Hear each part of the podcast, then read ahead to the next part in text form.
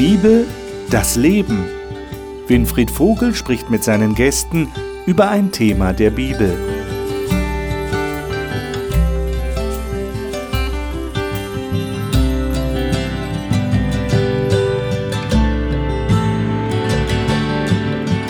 Willkommen zur Talkrunde über die Bibel und über biblische Themen. Wir reden schon seit einigen Wochen über das Thema, wie man am besten haushalten kann. Manche nennen das auch Selbstmanagement. Es hat mit einer Lebensphilosophie zu tun, das haben wir schon rausgefunden. Es hat aber auch damit zu tun, wie ich mit den Ressourcen umgehe, die ich bekommen habe. Das hat mit Zeit zu tun, mit Geld, mit Besitz, mit meinen Gaben und Fähigkeiten. Das letzte Mal haben wir allerdings darüber gesprochen, dass alles das verblasst vor dem Hintergrund von Jesus. Jesus ist der Wichtigste. Es geht eigentlich um Jesus. Für Christen, die Jesus kennen, geht es immer um ihn. Und heute setzen wir da fort, denn wir wollen einen Text lesen, wo Jesus uns, ohne dass er viel geredet hat, mitteilt, wie kluges Haushalten funktioniert. Und zwar in einem Text, in einer Geschichte, von der man das gar nicht so erwarten würde. Hört sich spannend an? Ich glaube, das ist es auch.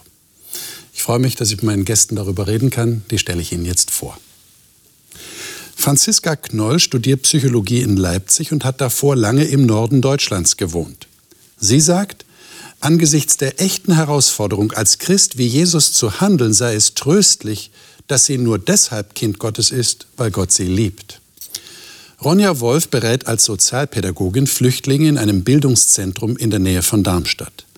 Sie sagt, sie habe gerade in schwierigen Zeiten Gott ganz besonders kennengelernt. Das möchte sie gerne anderen Menschen weitergeben. Günter Maurer kommt aus Österreich, ist Pastor und lebt derzeit mit seiner Frau in Zürich in der Schweiz, wo er eine Freikirchengemeinde betreut. Er sagt, er halte sich an das Wort des Paulus im Philipperbrief. Macht euch um nichts Sorgen, wendet euch in allem an Gott. Marcio Gonçalves kommt ursprünglich aus Brasilien und lebt seit etlichen Jahren in Deutschland.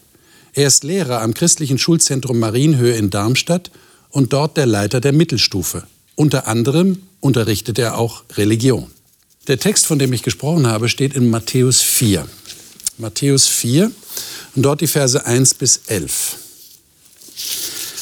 Das ist eine sehr ungewöhnliche Geschichte. Es ist die Geschichte, wie Jesus vom Teufel von Satan versucht wurde. Und ich denke, es ist gut, wenn wir diese Geschichte nochmal Revue passieren lassen, wenn wir sie nochmal lesen, dass wir sie vor Augen haben. Äh, wen von euch darf ich einladen, das mal zu lesen? Ronja, du hast die Schlachterübersetzung? Ja. Sei doch so gut, lies mal diese Verse. Matthäus 4, 1 bis 11. Darauf wurde Jesus vom Geist in die Wüste geführt damit er vom Teufel versucht würde. Und als er 40 Tage und 40 Nächte gefastet hatte, war er zuletzt hungrig.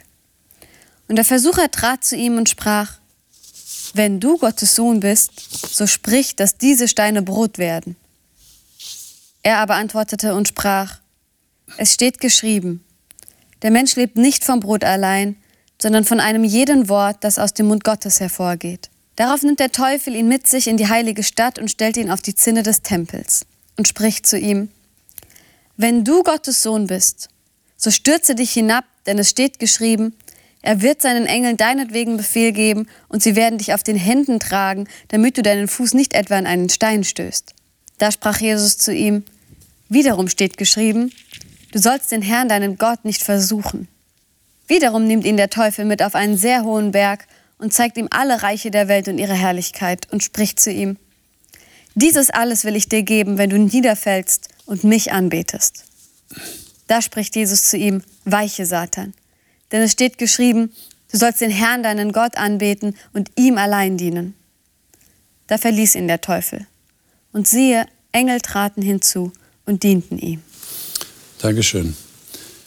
Ich habe ja gerade darauf hingewiesen oder angekündigt, da ist eine, eine Botschaft in dieser Geschichte drin, in dieser Begebenheit. Und wir wollen mal versuchen, die rauszufinden. Ähm, ist euch auch aufgefallen, da geht es offensichtlich um, um haben wollen. Der, der Teufel setzt voraus, Jesus will etwas haben. Er ist hungrig, er hat Bedürfnisse, er will essen, er will Anerkennung haben, wenn er sich da vom Tempel runterwirft und er wird nicht verletzt werden. Dann werden alle Leute ihn anerkennen, sagen, das muss ja ein Prophet oder der Sohn Gottes sein. Und dann alle Reiche der Welt, er will die haben, klar, er will ja die Erde erobern. Ähm, ist haben wollen tatsächlich äh, vielleicht die größte Versuchung? Was meint ihr? Ich glaube, es ist das Jetzt haben wollen. Mhm. Also es ist ja richtig, dass Jesus das will und er kriegt das alles. Nur nicht jetzt und nur nicht so. Hm. Und ich glaube in meinem Leben, Gott hat mir versprochen, alles zu geben. Nur nicht jetzt und nur nicht so. Und das ist für mich der große Unterschied zwischen gut leben und schlecht leben. Okay, vorausgesetzt, es sind Dinge, die gut sind, die man haben will. Ja. Also dann ja. ist haben wollen durchaus okay. Ja, das sind alles. Die, nein, okay, gut, das letzte ihn anzubeten natürlich nicht, aber grundsätzlich mhm. sind das gute Dinge, ja. Aber das ist nicht dasselbe wie Habgier, oder? Habgier wird ja in der Bibel, das haben wir auch in einigen Sendungen gehabt. Ähm, Habgier, die Wurzel alles Übels. Das ist immer noch mehr haben wollen, nicht genug das ist immer noch kriegen, mehr, nicht keine genug. Dankbarkeit okay. haben wollen und süchtig danach sein. Das okay. würde ich jetzt mal so sagen. Aber das ist ja bei Jesus jetzt nicht der Fall. Also es sind durchaus Dinge, die, die okay sind, aber du sagst nicht jetzt haben wollen. Was meint und ihr? Nicht so. Also ich glaube, der entscheidende Punkt ist so, dass Satan ja das Vertrauen so ein bisschen zu Gott in Frage stellen möchte. Ähm, das hat er auch schon bei Adam und Eva ganz toll gemacht. Wenn das so ist und Gott wirklich gut ist und er das so haben wollen würde. Und hier äh, ist es dann eben auch so, wenn du der Sohn Gottes bist, ähm, also wo dieser Punkt, ich will etwas haben und am liebsten eben auch jetzt sofort und auch nach meinen Vorstellungen, ähm, kann ich das dem unterordnen, dass ich trotzdem Gott vertraue und weiß, dass er eben für mich sorgt. Und wir sehen ja hier dann, dass nach den Versuchungen dann tatsächlich auch die Engel gekommen sind und für Jesus gesorgt haben. Also darauf ist ja auch wirklich Verlass. Ähm, aber es geht halt um dieses Vertrauen ne? und das Aushalten, das nicht sofort zu bekommen. Mhm. Mhm. Mhm. Wie hat Jesus das? Ich meine, gut, er ist Jesus, wir sagen, er ist der Sohn Gottes. Jetzt erübrigt sich vielleicht die Frage zu, zu fragen, wie hat er das geschafft? Äh, vielleicht ist eher die Frage angebracht, wie können wir es schaffen, so wie Jesus Bedürfnisse zurückzustellen? Das hat er ja offensichtlich gemacht. Also er hat eingesehen, jetzt haben wollen ist nicht gut. Das würde mich in die Hände des Versuchers liefern, ausliefern.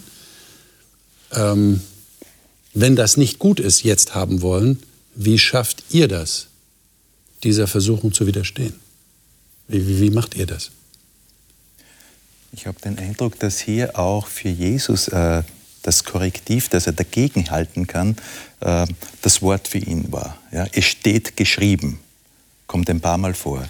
Und ich denke auch, dass äh, der wichtigste Bereich dabei äh, unsere innerste Integrität ist. Das heißt also nicht nur, ich will etwas haben, sodass ein Bedürfnis da angeregt wird, denn das erlebe ich persönlich sehr häufig. Und dann, dennoch muss ich sagen, ist es jetzt angebracht? Ist es überhaupt angebracht? Also es gibt ja die verschiedensten Bereiche dann. Mhm. Und was ist für mich da aber auch die, die nötige Reflexion? Also nur, nicht, dort, nur ja. dort, wo ich diese Integrität in mir ja. bewahre, ja. Äh, kann ich auch mit Bewusstsein Nein sagen. Aber das ist dann eine, eine vernunftgemäße Entscheidung, die ihr trefft oder die wir als Menschen treffen. Ich sehe ein, es ist besser, wenn ich jetzt nicht sofort eine Befriedigung habe. Das gilt ja in, in allen Bereichen des Lebens eigentlich. Ich will das jetzt haben. Das ist schon ein Problem, das ist schon eine Versuchung. Ich denke auch, wir scheitern oft daran. Ähm, es gibt Momente, da hm. treffen wir die gute und richtige Entscheidung. Aber ich glaube, es gibt auch genug Momente, zumindest bei mir, wo diese gute Entscheidung vertagt wird auf einen anderen Tag und man das dann trotzdem haben möchte und dann auch sich nimmt. Mhm. In kleinen Sachen oft. Aber ähm, ja, wie sollen wir das denn praktisch hinbekommen? Weil wir, ich zumindest, bin da schwach manchmal. Ja, und, und es wird uns ja auch heutzutage leicht gemacht, wenn es um Dinge geht, die wir erwerben können. Wir kriegen Kredite angeboten, wir können die Dinge abzahlen, wir müssen es nicht sofort leisten, wir können uns Zeit damit lassen. Das wird uns ja leicht gemacht. Ja. Aber würdet ihr sagen, selbst da sollte man dann schon lernen, sich zurückzuhalten? Zu sagen, ich, ich, ich sehe das grundsätzliche Problem, das ich haben, jetzt haben will und ich sollte mich aber bescheiden mit dem, was ich habe? Oder wie macht ihr das? Naja, also ich persönlich habe jetzt nicht so das Problem mit Besitz haben wollen. Okay. Ja, für mich sind andere. Ah, das Dinge- geht schon. Ich habe genug. also ich bin schon Also, so reich. Was will du ich hast denn das noch? Problem nicht. Nein, ich bin kein Mensch, der Luxus braucht. Ich brauche andere Sachen. Ich brauche tolle Menschen und ich brauche meinen lieben Frieden oder was auch immer ich gerne haben hätte. Ähm, jetzt habe ich meinen Gedanken gerade verloren. Aber für mich geht es auch da darum, wenn ich etwas sofort haben will und ich es nicht haben kann, dann macht es nicht nur traurig, dann ist da ein Schmerz, dann ist da eine Leere, die entsteht. Und wo gehe ich damit hin? Ähm, wenn es nicht gut ist, jetzt haben zu wollen. Und das ist nicht immer so eine vernünftige Entscheidung oder selbst wenn ich weiß, was vernünftig ist, wenn meine Emotionen so stark sind, dann muss ich mir immer wieder bewusst werden, du kannst bei Gott nichts verpassen. Es ist alles da und er tröstet dich jetzt in dem Moment, wenn du es nicht haben kannst. Er gibt dir die Kraft durchzugehen. Manchmal ist der Weg schmerzhaft, aber du kannst bei Gott nichts verlieren. Du kriegst das alles. Du musst noch ein bisschen warten, aber er hilft dir, er gibt dir die Kraft, damit durchzugehen und am Ende das, was du gesagt hast, Gott zu vertrauen. Gott zu vertrauen, dass er was Besseres hat, wenn ich das jetzt nicht kriegen kann. Dass der Weg mit ihm besser ist, ähm, dass sich das wirklich lohnt, jetzt auch durch diese schmerzhafte Zeit zu gehen, darauf zu verzichten. Und für Jesus hier war das wahrlich auch nicht einfach. Aber wenn ich das Vertrauen habe, ich weiß, wenn ich jetzt durchhalte, Gott wird mich dafür belohnen. Und Gott sagt an mehreren Stellen in der Bibel, er möchte, dass wir von ihm erwarten, dass sich dieses Vertrauen auch belohnt, wirklich. Äh, Du hast sicherlich recht. Gehen wir mal gedanklich weg von Besitz und Geld, weil das ist so das Vordergründige. Gehen wir mal ins Hintergründige, das wir auch hier in dieser Geschichte erleben, nämlich die Sehnsucht, die wir, glaube ich, alle haben nach Anerkennung. Ja, Bestätigung und Anerkennung. Könnt ihr aus eurer Erfahrung sagen, wie ihr damit umgeht? Denn die bekommt man ja nicht immer. Vor allem nicht immer dann, wenn man sie erwartet. Und das ist auch gut so, ne? Das ist gut also, so? Ich, ich, es, es gibt so manchmal Momente, wo ich so weiß, oh, da hätte ich zum Beispiel total gerne, dass mich jetzt jemand für lobt. Und ich glaube aber, dass es an sich wirklich gut ist, dass es dann nicht kommt, weil ich dann für mich selber merke, ich habe das nur getan, vielleicht auch, um gelobt zu werden. Und meine Motive waren gar nicht richtig dafür. Ähm, und wie man eigentlich damit besser umgehen könnte, oder ich zumindest auch versuche, ist eigentlich so der Weg zu sagen, hey, ich habe doch meine Anerkennung oder meinen Wert habe ich doch bei Gott. Und ähm, bin einfach sein geliebtes Kind. Und das ist eben dann auch der Punkt, nicht mehr haben zu wollen, sich nicht anzumaßen, ich muss noch mehr sein als nur das geliebte Gott, Kind von Gott. So, ähm, sondern das ist dann wirklich auch genug und da ist dann auch erstmal ein Punkt, ähm, wo dann eben noch mehr wollen, finde ich, auch nicht mehr angebracht ist. Aber es ist jetzt keine Sünde, wenn ich was geschafft habe und mir was gelungen, dass ich das jemand anderem sage und mich freue, dass der sagt, das hast du toll gemacht, oder? Das ist nicht schlecht. Das kann ich schon. Das darfst du machen, ja. Je nachdem, was du gemacht hast. es ist nicht alles toll, was wir machen. Ja, natürlich, ist richtig. Aber ihr versteht, was ich meine. Ja, ja, ne? also äh, wir dürfen natürlich auch äh, von Menschen Lob annehmen, wenn es echt gemeint ist, natürlich. Ja. Aber auf der anderen Seite, also das Bedürfnis nach Anerkennung ist da. Aber je mehr ich selbst danach strebe, desto weniger werde ich es bekommen. Also wenn mein Augenmerk darauf gerichtet ist, ich möchte unbedingt die Anerkennung haben und deshalb mache ich etwas, wird mir weder die, der Dienst eine Freude machen, die Arbeit äh, und außerdem wird die Anerkennung nicht zu kommen. Irgendwie ist da eine Barriere drinnen. Währenddessen umgekehrt, äh, wenn ich etwas mache, aus Freude heraus, äh, wo Anerkennung auch berechtigt wäre vielleicht, ja, äh, aber ich fordere sie nicht ein und sie kommt dann, dann ist etwas ganz anderes. Das ist so die Sache, der Narzisst vergisst, das reimt sich sogar, der Narzisst vergisst, dass die anderen merken, dass er nach Anerkennung heischt. Und dann entsteht diese Barriere, wie du Ja. sagst. Ich glaube, Ach so. manchmal macht es sogar noch mehr Freude, wenn man andere anerkennt Ja. und merkt, was es mit ihnen macht. Ähm, das ist äh, teilweise, also für mich ist es eine viel größere Freude, als wenn ich anerkannt werde. Und das ist mir immer peinlich, das will ich gar nicht. Aber andersrum, das, das macht Freude. Aber die Versuchung, die da dahinter ist, ist ja auch, dass jemand anderer zu dir herantritt und sagt, dafür würdest du Anerkennung bekommen, mach das, ich unterstütze dich und so weiter. Äh, Das ist eine Falle dann. Ja. Die kann gefährlich sein. Wobei ich mir gar nicht so sicher bin, ob es uns wirklich um Anerkennung geht, als nicht vielmehr um Verbundenheit untereinander, dazuzugehören, dass ich dem anderen wichtig das, bin. ja. Also mir ist es gar nicht wichtig, dass andere mich loben. Mir ist es wichtig, gesehen zu werden und dazuzugehören. So, und ob jetzt jemand sagt, das hast du super gemacht, für mich ist das selbstverständlich, wenn ich nur weiß, der andere mag mich. Dann braucht er mich nicht loben dafür, dass ich Geschirr gespült habe. Nee, gar kein Ding. Also da weiß ich nicht so genau. Und so, grundsätzlich finde ich es auch ganz wichtig, dass man sich selbst die Anerkennung geben kann. Das was habe ich mit den Kindern ganz viel gelernt, wo wir am Ende des Tages so verschiedene Gefühlskarten auch immer hatten und gesagt haben, wo war ich stolz drauf? Einfach, was habe ich heute gut gemacht? Und das, und das habe ich gut gemacht. Und ähm, da kann ich mich auch drüber freuen. Und das kann ich mit anderen zusammen feiern. Und wenn die nicht mitfeiern, ich kann das auch alleine feiern. Ich kann zudem, also ich kann mich über das freuen, was ich auch geschafft habe. So einen ganz normalen, positiven Sinne, gesunder. Selbstwert haben. Und Das ist ein interessantes Konzept. Nicht? Manchmal hat man den Eindruck, die Christen überlegen am Ende des Tages, was sie alles falsch gemacht haben. Ich finde das ganz worum wichtig. sie um Vergebung bitten. Für mich war das total neu zu sagen, weil ich habe, das war in einem Bereich, wo ich neu, ich bin neu in die Arbeit reingekommen Ja. und ich hatte nur das Gefühl, ich mache alles falsch. Und äh, meine, irgendjemand ist auf mich zugegangen und hat gesagt, Ronja, du könntest doch mal ein Erfolgstagebuch schreiben. Setz dich am Ende des Tages hin und überleg, was ist dir alles gelungen und was hast du Mhm. alles gut gemacht. Und ich habe gelernt, mir auch selbst zu sagen, hey, du hast die Situation super gut gelöst, wie du da reagiert hast, das war klasse. Und schau mal, das hast du auch hingekriegt. Und wow, mir geht's richtig gut. Und das ist für mich eine Dankbarkeit einfach auch dahinter. Lesen wir mal einen, einen weiteren Text. Da geht es jetzt um was ganz Interessantes, äh, das eben mit klug Haushalten auch zu tun hat. Äh, Sprüche 6, Verse 6 bis 11. Ähm, eine Mahnung des weisen Mannes, der die Sprüche geschrieben hat. Äh, Marcio, sei das so gut und liest das mal aus deiner Luther 2017. Ja. Sprüche 6, 6 bis 11. Geh hin zur Ameise, du Fauler. Sieh ihre Wege an und werde weise. Wenn sie auch keinen Fürsten, noch Hauptmann, noch Herren hat, so bereitet sie doch ihr Brot im Sommer und sammelt ihre Speise in der Ernte. Wie lange liegst du, Fauler? Wann willst du aufstehen von deinem Schlaf? Ja, schlafe noch ein wenig, schlummere ein wenig, schlage die Hände ineinander ein wenig, dass du schläfst. So wird dich die Armut übereilen wie ein Räuber und der Mangel wie ein gewappneter Mann. Mhm. Ich zitiere noch die Sprüche 21, Vers 5 dazu. Das ist der Text, den wir auch noch haben. Das ist nur ein Satz. Die Pläne des Fleißigen führen nur zum Gewinn. Jetzt ist meine Frage an euch, seid ihr fleißig?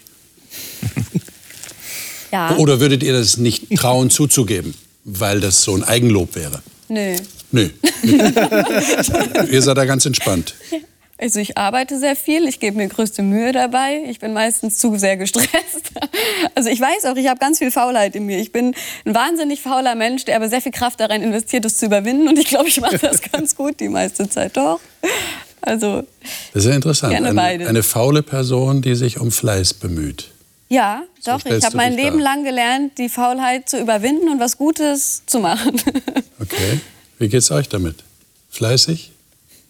Also Sie ich- sind schon fleißig, oder? Ja, ich brauche, ähm, ich bin sehr fleißig, aber ich brauche dann meine faule Zeit. Sonst kann ich am nächsten Tag nicht wieder fleißig sein. Also ich muss jeden Tag die ein oder andere Stunde haben, wo ich wirklich ähm, wenig Produktives anfange. Ja. Ähm, aber ja, sonst Was, was würdet ihr jetzt dazu sagen? Wir haben hier so eine sind, die sind auch mal faul. Die trauen sich faul zu sein. Traut ihr euch das auch? äh, bewusst äh, die Entscheidung zu treffen. Also ich würde nicht als faul jetzt äh, bezeichnen, sondern sagen, es ist genug. Ja? Denn manches Mal könnte man sagen, es, ist noch mehr zu machen, noch mehr zu machen, ist eher die andere Gefahr. Oder auch des Verzettelns, dass plötzlich so viele Kleinigkeiten da zusammenkommen, wo ich den großen Bogen vielleicht aus den Augen verliere. Und irgendwie habe ich hier den Eindruck auch, es geht um Weisheit, um den großen Bogen. Und das ist oftmals nicht so leicht Genau. weil so vieles auf einen einströmt. Das ist die berühmte Work-Life-Balance. Ich meine, wir haben ja zurzeit, derzeit in unserem Zeitalter, sehr viele Burnout-Personen, die Burnout haben. Äh, wie, wie kommt man da zur richtigen Ausgewogenheit? Das hat ja auch mit klugem Haushalten zu tun. Franziska. Also ich fand hier Vers 7 ähm, von den Sprüchen ähm, sehr interessant, wo dann das eingeleitet wird bei mir mit, obwohl sie keinen Anführer, Aufseher oder Herrscher hat. ähm, wo so ein bisschen die Eigenverantwortung und Eigeninitiative tatsächlich auch für mich im Vordergrund steht. Also Ähm, natürlich auf der einen Seite, dass ich selber aus mir selbst heraus motiviert bin, auch zu arbeiten und was zu tun und nicht ähm, andere Leute mir erst sagen müssen, bitte geh zur Arbeit und, äh, oder geh studieren und geh auch wirklich zur Vorlesung, sondern krieg das allein auf die Reihe. Aber eben auch eigenverantwortlich zu sagen, nee, und jetzt ist Pause, weil ich eben mit meinen Ressourcen, die ich an Kraft und Energie habe, eben auch mit Verantwortung umgehen muss. Weil es am Ende keinem geholfen ist, wenn ich mich total überarbeitet habe und dann ja, einfach krank bin und nicht mehr kann. Das ist ja manchmal leichter gesagt als getan, nicht? Weil ich ja vielleicht äh, gewisse Aufgaben vor mir sehe und die möchte ich gut machen und ich kann sie niemand anderem geben. Ich muss die erledigen und wenn die nicht erledigt werden, werden sie nicht erledigt. Und dann bleibt vielleicht eine ganze Maschinerie stehen. Äh, was mache ich dann? Ja, aber du hast vollkommen recht. Ich, ich muss auch für Ausgleich sorgen. Ich muss auch mal Pause machen. Aber es ist gar nicht so einfach. Mhm. Und vor allem äh, Pausen kommen nicht von selbst. Die kommen nicht von selbst. Ja, ja. Das heißt also auch das muss ich im Blickfeld haben. Ich muss es lernen. Irgendwie kommt hier auch der Ausdruck zum Vorschein. Äh, lerne von der Ameise. Mhm. Ich habe jetzt die Ameisen noch nicht so betrachtet, äh, wo ich feststellen konnte, jetzt haben sie eine Pause gehabt. nee, die sind oh, ständig unterwegs. Die ständig unterwegs. Also, äh, das stimmt. Aber hier ist ein bisschen der Gedanke, lerne, also verinnerliche das Ganze und, und bewerte es auch aber Lernen meint auch, durch Fehler lernen zu dürfen. Ja. Ja? Also sich selbst ernst nehmen, wahrnehmen und zu sagen, genug ist genug. Denn plötzlich kann es passieren, dass du nur mehr arbeitest, aber du bist nicht mehr produktiv. Es macht nicht mehr die Freude. Du verlierst die Freude. Mhm. Und es kommen fremdartige Gefühle in dir auf, wo du dir selbst plötzlich fremd wirst. Mhm. Ja, das ist ja, was du in Vers 21 vorgelesen hast. Ja. Aber wer allzu sehr eilt, hat nur Schaden davon. Ja. Nur Schaden ist ein großer Ausdruck eigentlich. Zu sagen, wenn du Stress hast oder wenn, wenn du dich stressen lässt, wenn du zu viel machst, kann sein, dass du alles verlierst. Also es gibt ein gutes Maß und dann kommt aber der Abgrund, so ein bisschen ist für mich das Bild.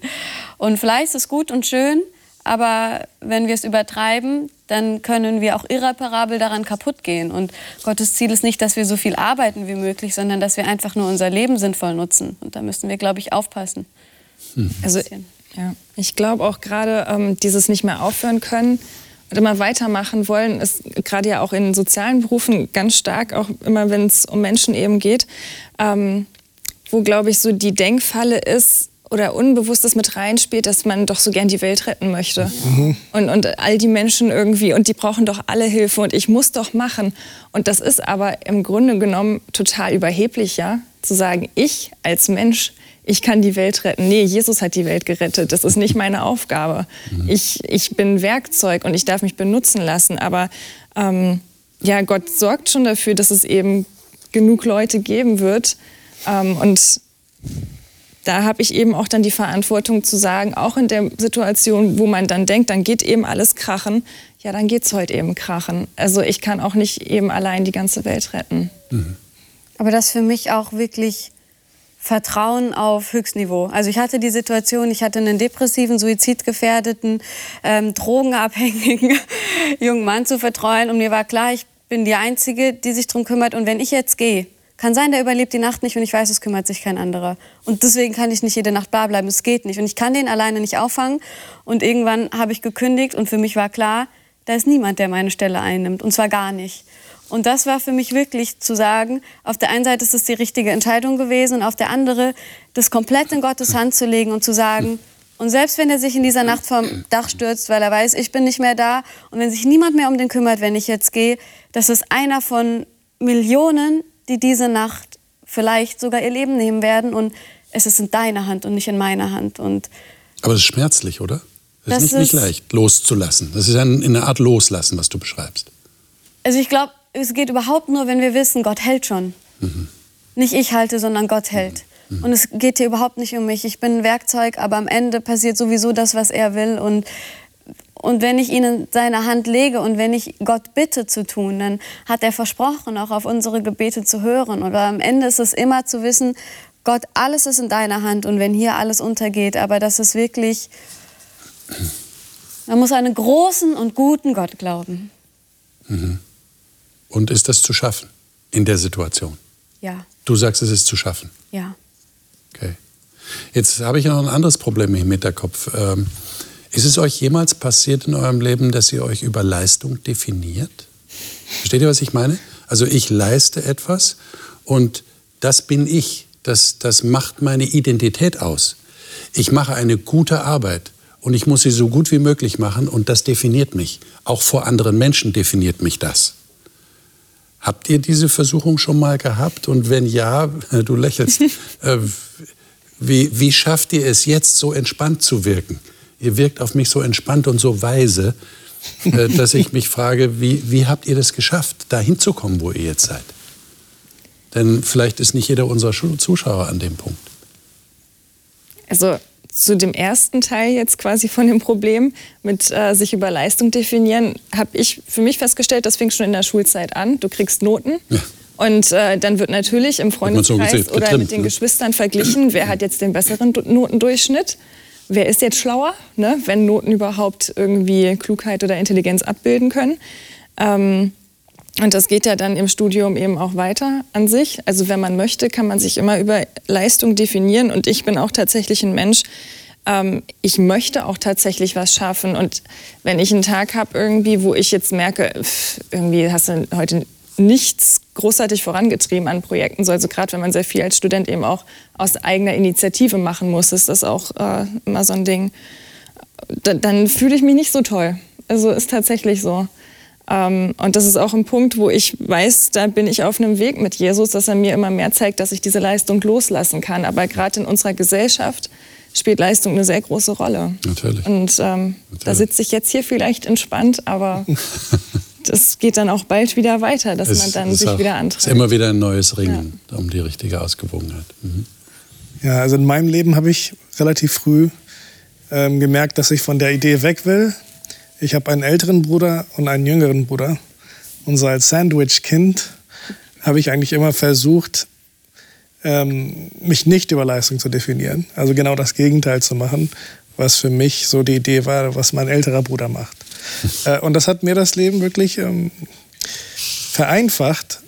Ähm, vor allem, äh, als ich später gemerkt habe, dass dadurch, dass ich nicht an Leistung denke, ich vielleicht ein bisschen mehr leisten konnte.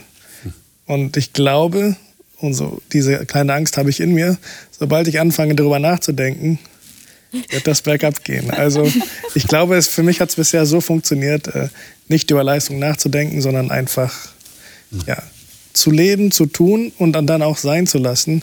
Auch mit der Basisidee, die die Bibel uns gibt, nämlich, dass am Ende, das haben wir hier schon gehört, unsere Leistung uns nicht definieren kann, weil das Gottes Schöpfung und Gottes Liebe schon getan ja. hat.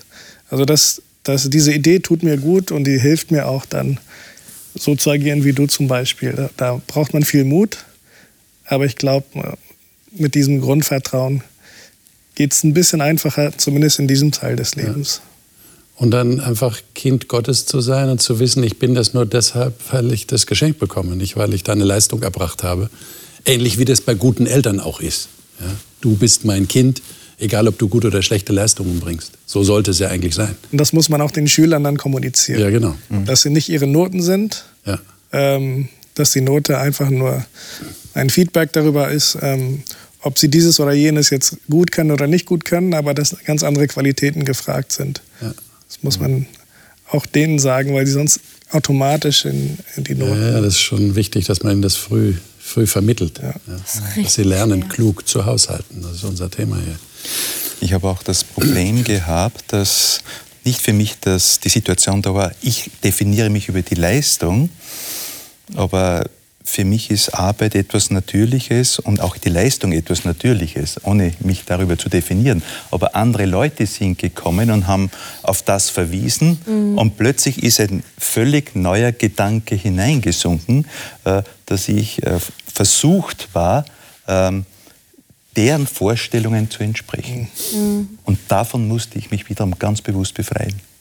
Es geht nicht um die Anerkennung der anderen, sondern wenn ich etwas leiste, weil ich es gerne tue, weil ich überzeugt bin, das ist jetzt an der Zeit und ich möchte es tun. in Verantwortung. Es kann ja auch damit zu tun haben, ich will nicht gerne im Konflikt mit irgendjemand sein. Aber wenn ich nicht dem entspreche, was der andere erwartet, dann bin ich automatisch im Konflikt mit ihm. Nämlich im Konflikt mit seinen Erwartungen, mhm. die nicht erfüllt werden. Mhm. Und äh, das ist, glaube ich, ein ganz wichtiger Punkt, dass ich mich davon lösen kann. Danke euch für eure persönlichen Einschätzungen, die ihr da gebt. Römer 13 habe ich einen Text, wo der Paulus etwas sagt, das ist, finde ich, sehr ähm, interessant, wie er das formuliert. Und das hat etwas mit dem guten und klugen Haushalten zu tun. Franziska, darf ich dich bitten, mhm. aus der Neues Leben Bibel das mal zu lesen, die Verse 7 bis 10 in Römer 13. Mhm.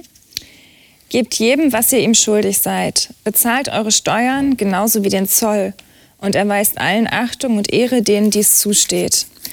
Bleibt niemandem etwas schuldig, abgesehen von der Liebe, die ihr einander immer schuldig seid. Denn wer den anderen liebt, hat damit das Gesetz Gottes erfüllt. Die Gebote gegen Ehebruch, Mord, Diebstahl und Begehren sind, wie auch alle anderen Gebote, in diesem einen Gebot zusammengefasst. Liebe deinen Nächsten wie dich selbst. Die Liebe fügt niemandem Schaden zu. Deshalb ist die Liebe die Erfüllung von Gottes Gesetz. Ich finde es interessant, wie, wie die Formulierung da bei dir ist im achten Vers. Ähm, wir sind einander schuldig, einander zu lieben oder so ähnlich. Oder wir sind, wir sind nur schuldig, einander zu lieben, heißt mhm. es da, mhm. glaube ich, gell? Also abgesehen von der Liebe, die einander immer schuld. Ja, ja, die immer schuld. Äh, würdet ihr das auch so vom, wie, wie, versteht ihr den Paulus? Äh, habt ihr, würdet ihr das so, so sehen? Ich, ich bin dem anderen schuldig, dass ich ihn liebe. Das heißt umgekehrt, ich verdiene es, geliebt zu werden. Mhm. Ich finde das einen großen Satz. Ja? Mhm. Ist das so? Steht mir zu. Steht dir zu. so. Ist dir gar nicht bewusst, gell? Oder? Intuitiv vielleicht schon. Wie seht ihr das? Schuldig dem anderen Liebe? Ja. Aber ich verspüre gleichzeitig in mir auch einen beständigen Auftrag. Mhm. Das heißt also, wenn ich es ganz ehrlich sehe, bei manchen fällt es mir leicht, bei manchen fällt es mir schwer. Äh, und da fällt mir auch dieser Text ein, wo es heißt, Liebe üben lernen. Ja? Das ist nicht ein fertiges Produkt, sondern ich bin immer Schuldner. Das heißt, mit anderen Worten, eigentlich liebe ich nie genug? Ich kann immer mehr lieben? Würden wir jetzt sagen, ja, wir sind schwache Menschen, natürlich heißt wir können immer mehr tun. Aber habt ihr dieses Empfinden? Du sagst, bei manchen fällt es schwer. Ich glaube, das kann jeder nachvollziehen. Es gibt ja Menschen, die machen es leicht, einen mhm. zu lieben und die anderen machen es eher schwer. Ähm, Wird dies leicht machen, das ist kein Übungsfeld. Das ist dann kein Übungsfeld. Das andere ist dann das Übungsfeld, richtig. Ich würde fragen wollen, was meinen wir denn, wenn wir lieben ja. sagen? Ja. Also ist es den anderen zu mögen oder ist es mehr? Ähm, also für mich ist Lieben immer ähm, ein, ein Grundwohlwollen haben dem anderen gegenüber. Ihm also vom Grunde aus, dadurch, dass er Mensch ist, zu wünschen, dass bei ihm die Sachen gut werden, dass es ihm gut geht. Äh, und das kann manchmal für mich ganz anders sein, als jemanden zu mögen, wo man äh, Gemeinsamkeiten hat, Sachen, die man gerne zusammen macht. Ich weiß nicht, wie denkt ihr darüber nach? Also was heißt es, andere Menschen lieben zu müssen? Ich meine, der Paulus scheint es ja hier ein bisschen zu definieren. Ne? Ich meine, er hat eigentlich das gerade, er hat geschrieben, was du gerade gesagt hast. Die Liebe tut dem Nächsten nichts Böses, Vers 10. Und davor äh, definiert er praktisch das Gesetz. Das finde ich sehr interessant. Die zweite Hälfte des Gesetzes, die er aufzählt, die einzelnen Gesetze, nicht Ehebrechen, nicht töten, nicht stehlen, nicht begehren, sagt er, ist alles zusammengefasst unter dem Wort, du sollst deinen Nächsten lieben wie dich selbst. Also hier wird es ja konkret. Ich tue dem anderen nichts Böses. Ich nehme ihm nichts weg. Hm. Schafft ihr das? dann bräuchten wir keine Erlösung. also natürlich manchmal, ja, manchmal will ich, manchmal will ich nicht. Wenn ich Gott um Hilfe bitte, kann ich. Eine, Aber ich dachte, als Christ willst du immer. Auch dann bräuchte ich keine Erlösung. also mein Pro ich kann immer, wenn ich will. Aha. Die Frage ist nur, will ich? Und wenn ich ehrlich genug bin, ich glaube, das ist unser größtes Problem. Wir reden uns raus und sagen, ich kann ja nicht anders. Natürlich kann ich anders. Ich muss ganz ehrlich sagen und sagen, ich will nicht anders, wenn ich einen Fehler mache. Und mein Problem ist manchmal, wenn ich nicht will, wenn ich mein Herz zumache. Aber das heißt, da ist schon ein innerer Kampf manchmal, dass man merkt, man will eigentlich nicht, obwohl man wollen sollte. Ja, also. Okay. Aber also gerade mit diesem Wollen und dann im, im Bezug zu lieben, wo wir dann manchmal so denken, ah, jetzt bin ich gezwungen und ich muss den lieben und oh nein, ähm, finde ich, also ich habe mal eine spannende Definition von Liebe gehört im Sinne von, das ist ein Verb. Ich tue Liebe, ich tue Gutes. Und das kann ich, ohne dass ich emotional jetzt dasselbe empfinde, ähm, sondern das funktioniert dann quasi andersrum, dass indem ich das Gute tue oder zum Beispiel auch für diese Person bete, ähm, verändert sich danach quasi dann meine Gefühlslage dieser Person gegenüber. Ich glaube, so kommt man dann viel eher so zu einem Punkt. Hm. Auch wenn wir natürlich trotzdem immer damit kämpfen werden, denke ja, ich. Ja. Jetzt sagt er hier in Vers 8, habt ihr den gelesen, registriert, seid niemandem irgendetwas schuldig. Könnt ihr mir das erläutern, was das heißt? Ich meine, er geht dann auf die Liebe ein, klar. Die Liebe, hast du ja vorgelesen, die sind wir uns immer schuldig. Aber er sagt davor, seid niemandem irgendetwas schuldig. Jetzt gibt es ja sicher Leute, die daraus ableiten, mach keine Schulden, ja? also was die Finanzen angeht. Aber ich denke, es geht ja um viel mehr hier. Ja klar, gib ihm das, was ihm zusteht, dem dem Respekt zusteht, dem gib Respekt. Und der vielleicht auch der Hilfe braucht, dem gib Hilfe. Er sagt vorher, die Ehre, dem die Ehre gebührt. Ja, genau. Und das ist schon ja auch was, was gerade in unserer Gesellschaft überhaupt nicht so üblich ist. Ich arbeite jetzt mit vielen Orientalen zusammen. Uh, da ist Respekt noch ein ganz anderes Wort. Ähm, das kennen wir so gar nicht mehr. Hm. Ist uns da was verloren gegangen? Uns ist die Form verloren gegangen. Im Inhalt sind die auch nicht besser als wir. Ähm, ich glaube nicht, dass es auf dem einen Teil der Welt bessere Menschen gibt als auf dem anderen Teil der Welt. Aber es ist auf jeden Fall was, wo ich schon, ich finde das was Besonderes, auch wie sie ihren Eltern gegenüber sind. Ähm, Seien es auch Lehrer oder andere. Ähm, Respekt zu geben, ganz bewusst. Natürlich auch gerade jetzt im Islam Gott gegenüber ist ein ganz anderes Wort als im Christentum. Das ist mit Formen auch verbunden, das ist mit Haltungen, mit Gesten verbunden. Dem wird einfach Ausdruck verliehen. Ähm, wo Eltern geehrt werden. Ja, wir haben auch sowas wie einen Muttertag und der Vatertag ist aber die Frage, wo äh, dieser Respekt der, oder auch, man könnte ja auch sagen, gibt Dankbarkeit oder das Danke dem, dem das Danke gebührt. Ähm, ja, müsste ich auch noch länger drüber nachdenken, mhm. aber fällt mhm. dann wahrscheinlich viel ein. Aber habt ihr den Eindruck, dass ihr manchmal äh, Sachen schuldig bleibt? Ja. Schon? Ja. Den, Muss man einfach zugeben. Den Eindruck habe ich sehr stark und zwar, äh, weil mir das oftmals gar nicht bewusst wird. Und erst durch das Gespräch oder durch ein Feedback, das gegeben wird, komme ich drauf, das war nicht korrekt von meiner Seite. Hm. Ja? Was mir vorher nicht bewusst war. Mhm. Also wir brauchen auch einander, um da zu wachsen. Und es ist auch interessant, dass in diesem Abschnitt ja Liebe und Gesetz immer so miteinander verwoben wird. Mhm. Und irgendwie habe ich den Eindruck, äh, das Gesetz braucht die Liebe als Inspiration. Sonst kann es an und für sich sehr hart werden. Ja? Aber die Liebe braucht auch äh, Aufzeigung, was ist korrekt und was ist nicht korrekt. Die sind voneinander abhängig. Hm. Das ist interessant für mich ist hier auch der Kontext äh, interessant. Ja. Paulus schreibt ja einen Brief an die Gemeinde in Rom und da gibt es eine staatliche Gewalt und die Frage ist, was machen wir mit, mit der? Stellen wir uns gegen sie? Ähm. Wollen wir hier eine Revolution anzetteln?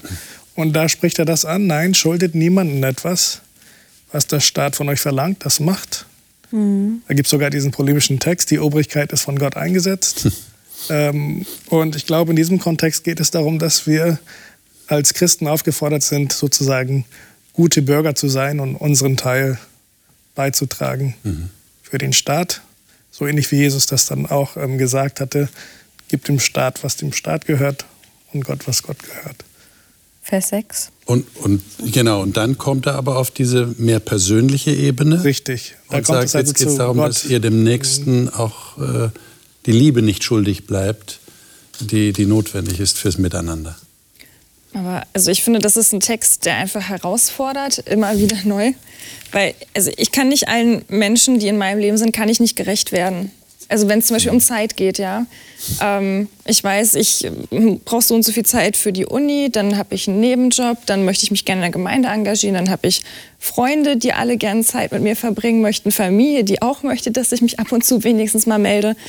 Äh, das ist allein, wenn man Zeit nimmt, ist das schon, wo ich merke, ich stoße einfach an meine Grenzen und ich kann nicht allen gerecht werden, was dann nicht im Umkehrschluss heißt, ich gebe es einfach ganz auf. Ähm, aber ich bilde mir zumindest nicht mehr ein, dass ich irgendwann zu der perfekten Lösung komme, wo ich weiß, ah, so und so viele Minuten für diese Person und so. Es geht nicht. Hm. Also ihr würdet sagen, es ist doch immer ein Ringen und auch ein zu kurz kommen. Ja. Also man muss zugeben, ich werde dem nicht immer gerecht. Wobei ich das jetzt nicht so sehen würde in dem Sinne, ich muss allen Menschen alles geben, was sie haben wollen, sondern mhm. ich muss den Menschen die Liebe geben. Also der, der vor mir steht, den kann ich freundlich behandeln, das kostet mich nicht mehr oder weniger Zeit. Und der, der an mir schuldig wird, dem kann ich vergeben so, wie ich möchte, dass mir vergeben wird. Also wir alle haben ein Problem damit, wenn andere uns Böses tun, wenn andere unsere Leistung nicht anerkennen, wenn andere unsere Fehler nicht verzeihen wollen, wenn andere keine Geduld mit uns haben. Oh, da sind wir ganz schnell ganz sauer, wenn man uns dieses Recht nicht gewährt oder wenn man uns nicht sieht, wenn man nicht so mit uns umgeht. Und dass wir so mit dem anderen umgehen, wie wir wollen, dass andere mit uns umgehen, das sieht die Bibel als tatsächlich selbstverständlich an. Das fordert sie auch von uns. Das fordern wir eigentlich alle voneinander auch. Und letztlich geht es auch immer darum, wen haben wir gerade jetzt gegenüber. Hm. Äh, manches Mal machen wir das Thema dann so groß, dass wir zum Schluss wie gelähmt da sitzen und das, was uns vor die Hände gelegt wird, übersehen. Ja. Liebe Zuschauer, wie geht es Ihnen damit? Sie merken, wir reden über das Thema klug haushalten. Wie, wie haushaltet man jetzt wirklich klug? Und wir merken, da kommen wir als Menschen auch an unsere Grenzen.